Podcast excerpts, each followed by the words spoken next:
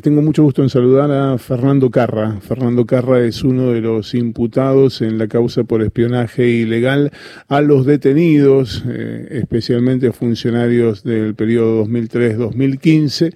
Ya declaró en la causa que tramita en Lomas de Zamora y es la primera vez que habla con una radio y, tiene cosas para decir. Carra, buen día. Eh, Horacio Marmuré, Claudia Villapón, Néstor Espósito, los saludamos en Radio Nacional. Hola, buen día a todos los presentes. Eh, Carra, bueno, básicamente lo que queremos es escucharlo. Este, hay una, una imputación, una imputación muy grave, una causa que es muy compleja, que habla de espionaje eh, sobre detenidos en las cárceles que dependen del Servicio Penitenciario Federal. Y, bueno, usted ha declarado en esa causa, ha declarado eh, negando todos esos hechos y acusando de una cantidad de irregularidades e ilícitos a los fiscales. Queremos escucharlo. Gracias, Néstor. Te agradezco principalmente por eh, darme la posibilidad de hacer público un poco la, versión de mi parte, porque hay una situación, un bloqueo mediático que no permite que los imputados podamos dar nuestra opinión en público, porque la Fiscalía ha instalado una versión que la realidad es muy distinta a lo que surge del expediente. En mi caso en concreto, Néstor, yo te comento, yo fui allanado inicialmente, porque esta causa hoy ustedes hablan de, están en la en respecto a mí, a mis compañeros o consortes de causa, están imputados por espionaje. Pero la realidad es que esta causa, la génesis de esta causa, fue distinta. A mí me allanaron el 6 de junio de este año por la declaración de un testigo de identidad reservada que decía que yo era una suerte de ablandador de los presos K. Básicamente lo que decía el testigo era que eh, mediante cierto mecanismo dentro del servicio penitenciario se obtenía información de los internos del módulo 6, el famoso IRIC, mal llamado presos K, y con esa información, teóricamente, según el testigo de entidad reservada, yo iba y apretaba o ablandaba a los presos para que formular declaraciones indeseadas. Lo cierto es que una vez que eh, hicieron los allanamientos pertinentes, se presentaron a declarar todas las supuestas víctimas y hoy querellantes en la causa. Te estoy hablando desde Rafael Llorens, Fernández Teche, eh, Fabián de Sousa, Cristóbal López, Gerardo Ferreira, todo ese ámbito de lo que se mal llama presos K. Cierto es que todos, pero absolutamente todos, negaron mi participación en algún hecho ilícito. De hecho, la mayoría dijeron que en alguna oportunidad siempre les di una mano en algo. Bueno, a ver, eh, eh, Carra, a ver, para que un segundo, un segundo. A mí el que me presenta a toda esta gente es el propio Luis Delía, que me pide que les vaya a dar una mano. Pero en un segundo, Carra, Carra, Carra, esperen un segundo a ver si podemos ir, ir dialogándolo, a ver si, si podemos ir descuartizando a la víctima. Eh, de lo que estamos hablando en este caso es que ellos hablaron bien de su gestión en el servicio penitenciario, pero si ellos habían sido espiados, no podían saber que lo estaban espiando, porque si no, no tiene sentido el espionaje. Entonces pueden haber hablado... De paso, por eso te digo, yo te quería hablar de la génesis con respecto a mi persona. La imputación mía pasó de ser un ablandador, de un supuesto ablandador de presos, que cuando se cae esa hipótesis delictiva, llamativamente ahora me pasan a imputar como supuesto espía. Pero lo cierto, para que vos tengas una idea, Néstor y los presentes y la audiencia, no hay un solo mensaje que me imputen a mí vinculado a algún preso del módulo 6, de los mal llamados presos K. A mí me imputan básicamente algunas conversaciones que tuve con el jefe de inteligencia en la cual yo cortaba eh, ilícitos vinculados a narcomenudeo o corrupción de los agentes penitenciarios, eh, en la gran mayoría de los mensajes.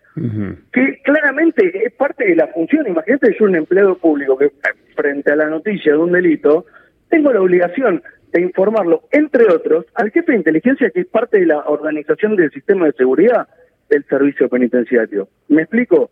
Entonces, tratar de meter esos hechos dentro de la ley de inteligencia es una es totalmente descabellado porque la propia ley de inteligencia establece cuáles son los delitos que caben dentro, cuál es el bien jurídico tutelado, que nada que ver con el contenido que me imputan llamativamente a mí en este momento. Ahora, para no ponernos exageradamente técnicos, le pregunto concretamente, ¿hubo un sistema de escuchas respecto de lo que conversaban los presos con sus familiares, por teléfono, con sus abogados, adentro de las cárceles de Melchor Romero y de, y de Seiza? Mira, es buenísimo la pregunta, Néstor, y es buenísimo que lo podamos explicar, que ustedes tengan la versión del lado del servicio penitenciario. Mira, Lo que dice, lo que se plantea la versión que se instaló es absolutamente falsa y me refiero al Servicio Penitenciario Federal.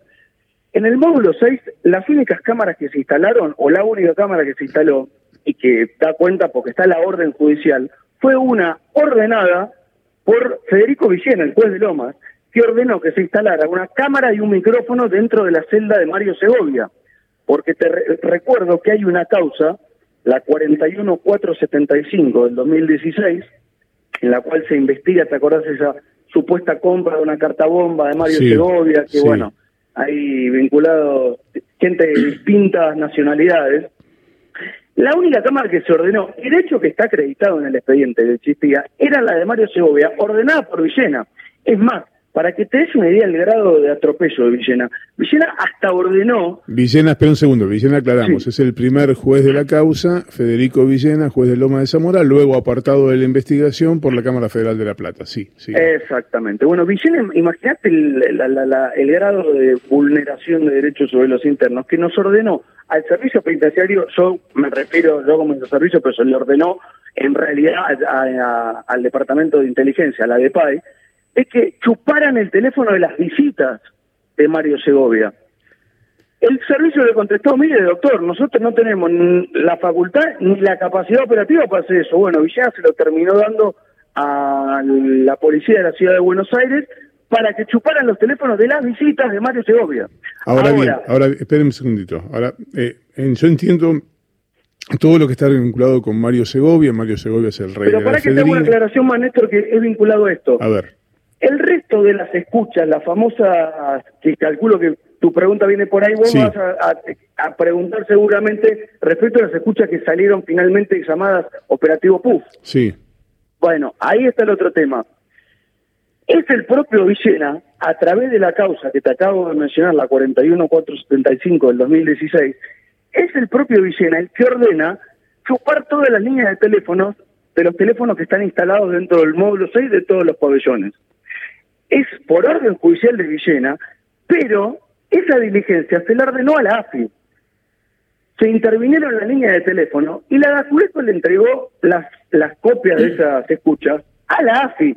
El Servicio Penitenciario Federal jamás tuvo en su poder el contenido de esas escuchas.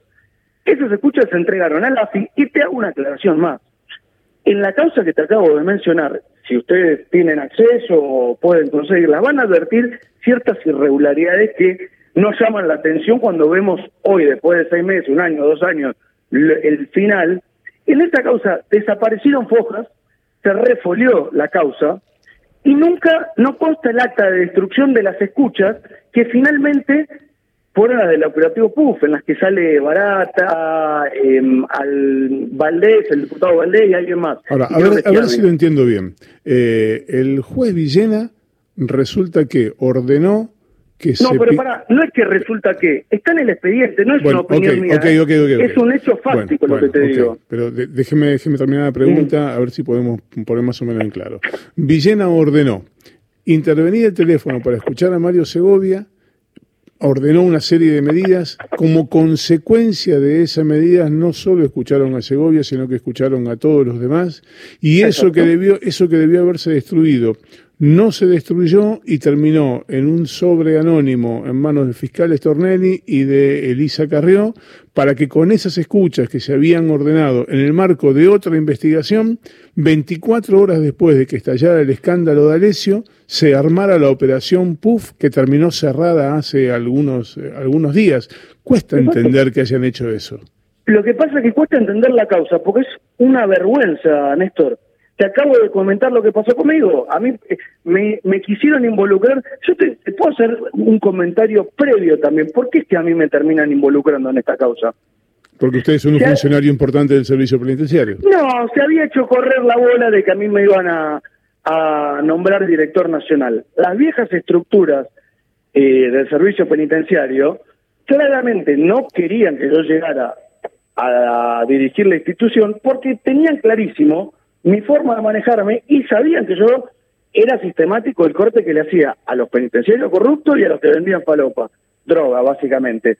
Eso está acreditado, te vuelvo a decir, la propia fiscal, dice Carras se dedicaba eh, molestaba a los que a los corruptos y a los narcos. Usted lo que nos dice es que usted tenía... nosotros la, la gestión del doctor Blanco, eh, yo no sé si vos sabés que el subdirector nacional actualmente del Servicio Penitenciario Federal fue denunciado por la actual interventora por conceder irregularmente el negocio de la cantina de Seiza, del Complejo Penitenciario Federal 1, a una sociedad vinculada a un grupo narcotraficante que mandó 2.000 kilos de cocaína a México para el cartel de Sinaloa. La propia interventora denunció a su propio subdirector nacional y como si eso fuese poco, la interventora convocó a trabajar como director de régimen al inspector general Juan Carlos Fuente, multidenunciado por abuso sexual y que la, gestión del doctor Blanco, el doctor Blanco en, sí, había pasado disponibilidad por la infinidad de denuncias por abuso sexual, básicamente pedía favores sexuales para firmarle el pase a la a las penitenciarias. Entonces, nos estamos desviando del tema del tema del espionaje. No, pero ¿sabes lo que pasa, Néstor? Yo te estoy aclarando, porque el espionaje es la consecuencia de la lucha contra la corrupción.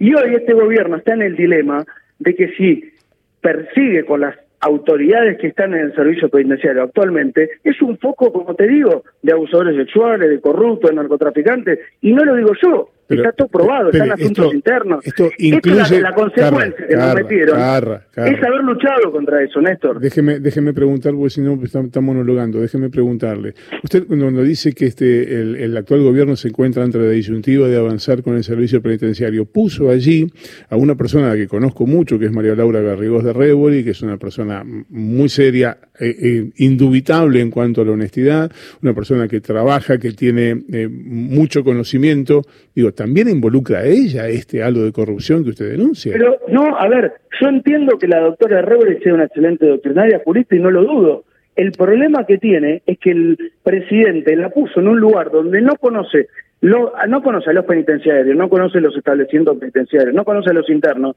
Entonces encontró que tuvo que negociar gobernabilidad para que no la volteen. Vos sabés cómo se maneja el servicio ¿Qué Significa, ¿Qué significa negociar gobernabilidad? esto que te digo, negociar cargos y, lugares de poder dentro del servicio penitenciario para que no le hagan, no le dejen abierto el red y se le fugue la gente. Mira, te pongo un ejemplo, para que te suene, ella no debe ni estar al tanto. A ver, ella misma denunció a su propio subdirector nacional por estar vinculado a un grupo narco. Convocó a un tipo eh, que tiene director de régimen que está multidenunciado por abuso sexual. Entonces, son cuestiones que ella es nueva, no conoce al personal, y a ella le vendieron un, un cuentito flojo de papeles, es que ella lo desconoce, es la realidad y la entiendo, porque no tiene qué conocerla, es nueva en ese ámbito. Yo te pongo un ejemplo para que te des una cuenta las atrocidades que están haciendo, porque en cinco meses es la peor gestión que hubo en la historia del servicio penitenciario. No te olvides que hace meses ya, que todas las semanas el personal penitenciario, que no había pasado en los últimos 30 años, salió a la calle a protestar por la falta de, de mm, aumentos en sus sueldos, en sus saberes y demás. Pero para que te des una idea cuando yo hablo de, corrupción, la corrupción no es solo que le den plata al interventor, eso no va a pasar porque la mujer no va a agarrar plata, eso es obvio. Pero, por ejemplo, en pleno lío con el personal penitenciario retirado y en actividad por la falta de aumento de sus saberes, hace la semana pasada sacaron una licitación, te pongo un ejemplo, de 9 millones de mangos para comprar, entre otras cosas, mil pelotas de rugby. Actividad que no se está desarrollando y que se realiza solamente en un módulo del complejo penitenciario federal 1. A ver, si vos tenés semejante lío en el servicio penitenciario, vas a buscar recursos para pagarle a los penitenciarios para gastarte nueve millones de mangos en pelotas de rugby, de ping-pong, mesa de ping-pong y red de goles. Estas son las cosas que en mi lugar, si yo estuviese ahí, no hubiese pasado. Pero vuelvo a lo mismo. Estas estructuras que te hablo, que hoy las manejan a la interventora, son las que evidentemente hicieron las maniobras necesarias para evitar mi llegada a, la conducción del servicio. Carra, nos quedan cinco minutos hasta las diez y media y, le, pido respuestas concretas. Tengo aquí conmigo una, declaración que presentó en el marco de la causa un ah, agente de ah. inteligencia, se llama Fernando Waller. Fernando La de Waller, ayer. sí, Fernando Waller Yo dice... te iba a hacer una mención. Espere, espere, espere, espere, déjeme, sí. déjeme leerle qué es lo que dice, así de paso se enteran los oyentes, si no parece una conversación privada. Dice este, este agente de inteligencia, en el caso particular del penal de Melchor Romero, asistimos a dicho establecimiento penitenciario por pedido realizado por Alan Ruiz. El mencionado Ruiz me solicita el pedido de instalación de equipamiento de audio y video para el establecimiento carcelario en cuestión. Dicho pedido provenía directamente de la señora Ocho, la señora Ocho Silvia Magdalani, la ex número 2 de la AFI, con quien mantenía comunicación directa. Esto es lo que dice eh, este, este agente de inteligencia. Exacto. Después se agrega que le solicitaron la instalación de cámaras en pasillos, patios y salas del establecimiento penitenciario de Melchor Romero y la instalación de micrófonos en el baño y en las tres celdas contiguas al mismo en una de las salas del pabellón de, de Melchor Romero. Y final- finalmente dice, el trabajo se realizó a plena luz del día frente a personal penitenciario que tenía conocimiento de las tareas realizadas y dice además que él suponía que eso no significaba ninguna tarea ilícita. Esto es una confesión de que cablearon efectivamente. Exactamente, y acá me das el pie para explicarte, cuando vos decís, che, pero qué raro, como, como me decías, están todos confabulados contra el Servicio Penitenciario Federal o contra vos, y yo te digo, esta es la explicación de que sí, que había una maniobra política por bajarme del- de la conducción del servicio. ¿Por qué? Vos fíjate, en el Bueno, caso pero del esto- Servicio esto es muy anterior, hablar.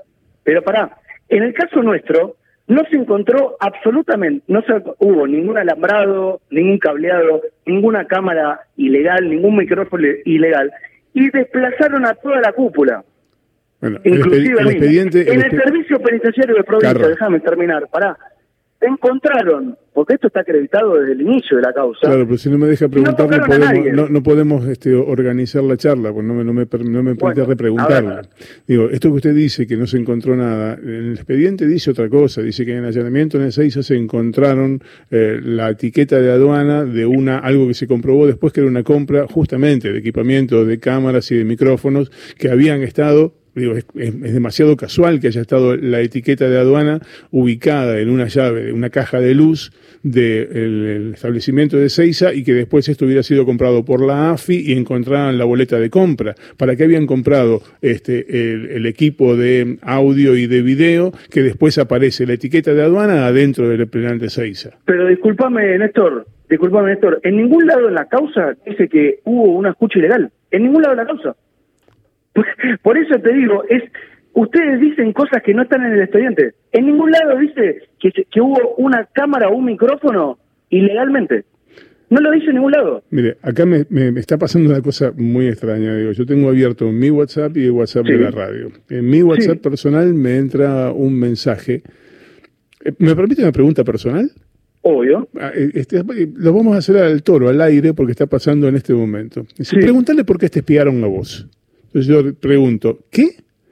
Me dice, en el año 2017, vos Sí. hiciste una entrevista con el juez Sergio Delgado.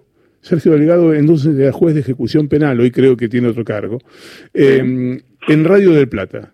Esa entrevista está en uno de los legajos de investigación junto con tu ficha personal. ¿Me espiaron a mí también?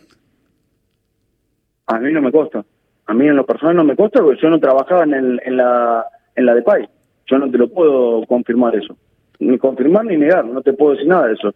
Yo como te digo, yo no tengo nada que ver con lo la con la de era el departamento de análisis de información. Es decir, Yo puede, no, no trabajaba con Zuliano, yo no sé lo que hacía el departamento de, de inteligencia. puede, puede haber habido un sistema de espionaje y ese sistema de espionaje no tuvo que ver con usted. Conmigo, pero clarísimamente no. Y te vuelvo a decir, lo que vos me estás planteando, primero que lo desconozco pues no me consta, pero eventualmente tampoco está imputado en la causa, no es un hecho que se haya imputado en la causa, por lo cual claramente no es un ilícito. Yo me estoy enterando ahora. Tenía alguna versión, pero me estoy, me estoy enterando ahora de A mí, alguien que me lo- escribe y me dice esto. Sí, pero a ver, aclararle a la persona que te escribe en lo personal, a mí no me consta porque te digo, yo no, no trabajaba con eh, bajo dependencia ni de Suriano ni de nadie, entonces yo no tengo nada que ver con inteligencia. Eh, pero eventual, si eso existiese, cosa que a mí no me consta porque no lo vi, pero si existiese, la fiscal no lo imputó, por lo cual evidentemente no se, no, no, no se estaría cometiendo ningún ilícito. Pero te reitero, a mí no me consta que eso exista, yo no lo vi por lo menos. Ok, el hecho de que no se imputado a mí igual muy tranquilo no me deja, pero bueno, eso es una, una, una valoración personal. Ahora, pero déjame terminar con una... Tengo, que entregar, tengo que ir a las noticias. Le, le, pido, le pido síntesis la última, la última frase. No, lo que te digo, fíjate que en provincia se acreditó que hubo una celda cableada y demás, no tocaron a ningún funcionario y en el Servicio Penitenciario Federal no se acreditó nada, ninguna cámara, ningún alumbrado y nos desplazaron a todos, lo cual te lleva al inicio de la conversación de que hubo una maniobra política y con personal penitenciario para sacarnos eh, a los que estábamos en la gestión. Eso es, eso es irrefutable, porque en provincia no tocaron a nadie, Néstor, no secuestraron un teléfono, es una vergüenza, y a nosotros nos hicieron todo este circo eso te da la pauta de que había un interés político penitenciario a través de todo esto. Carla, le, agradezco mucho este contacto con, con Radio Nacional. Un saludo y a disposición para lo que sea. Ha sido muy amable. Buen día. Buenos días. Pidiendo perdón por